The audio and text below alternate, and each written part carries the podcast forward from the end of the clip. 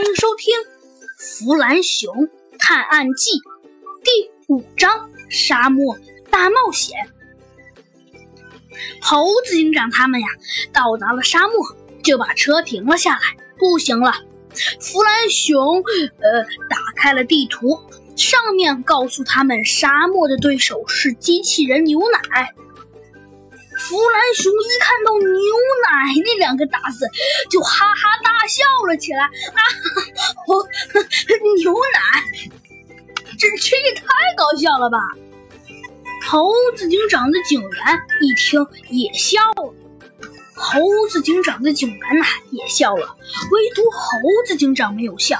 猴子警长心里想到：机器人牛奶，这个牛奶。听起来好像威力很厉害的样子啊！猴子警长说：“说不定这个牛奶的威力很大呢。”弗兰熊说：“怎么可能？牛奶这威力怎么可能很大呢？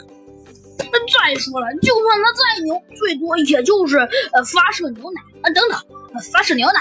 根据本天才的计算，牛奶的巨大冲击力的话。”如果向我们发射牛奶的话，我们一定会被冲飞的，所以我们一定要做好呃充实的准备。猴子警长听后说道：“呵呵，弗兰熊，你总算清醒了。好了，我们马上出发。”这时，弗兰熊又看到纸上写着：“每一站都是机器人，而且都有一名破坏者联盟的人控制，请小心。”猴子警长也看到了这句话，嗯。